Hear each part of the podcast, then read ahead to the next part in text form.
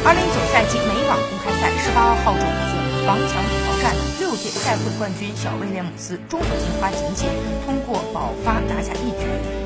抵抗四十四分之后，最终以一比六、零比六告负无缘四强。不过，止步八强依旧创造了他在大满贯的最佳战绩。此前他在大满贯的最佳战绩只有三十二强，落败的王强届时排名第十二位，有望在美网之后刷新小威豪取第一百场美网胜利，距离埃弗特的纪录一百零一胜只有一步之遥。第十三次闯进美网四强的小威，将在半决赛迎战五号种子斯维托利娜。